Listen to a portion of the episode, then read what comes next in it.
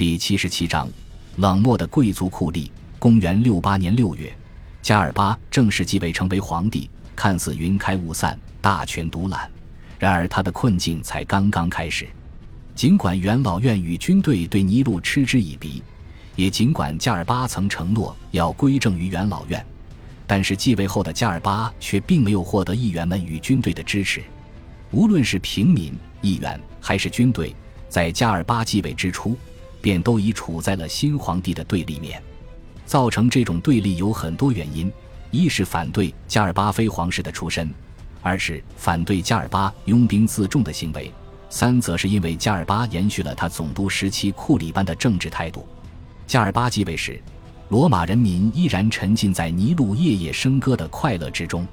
尽管许多人民十分厌恶尼禄的滥权与任性，但是更多人记住了尼禄所举办的娱乐活动。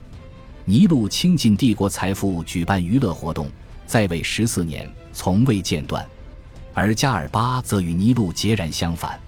加尔巴继位时已是七十二岁高龄，并且身患痛风，手脚不便，宛如风中残烛。据苏埃托尼乌斯记载，加尔巴依然在家中维持着许多早已被摒弃的古老家族传统，比如他会让自己的奴隶解放自由人。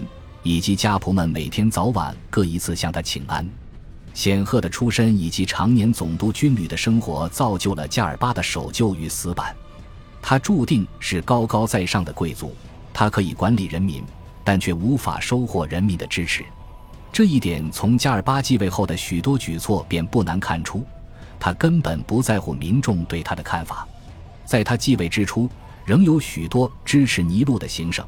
然而，对于那些反对他继位的行省，他没有选择怀柔，反而选择了报复。他将反对地区的市长与总督全部处死，大幅度地增加了地方的税收。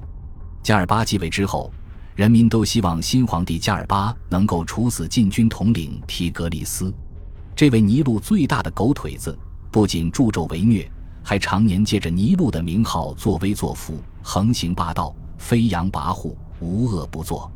更令人气愤的是，这个看似忠诚的走狗，在最后关头背叛了皇帝，无恶不作且不忠不义。在罗马民众眼中，提格利斯十恶不赦，理应处死。然而，加尔巴却直接无视了罗马民众的意愿，他非但没有处罚提格利斯，反而颁布了法令支持他，并严厉斥责了反对提格利斯的民众。加尔巴对罗马民众的冷漠态度，注定了他与所谓的平民派领袖无缘。他注定只能在元老院、贵族与军队之间获取政治保障。然而，他却把元老院与军队也都一一得罪了个遍。感谢您的收听，喜欢别忘了订阅加关注，主页有更多精彩内容。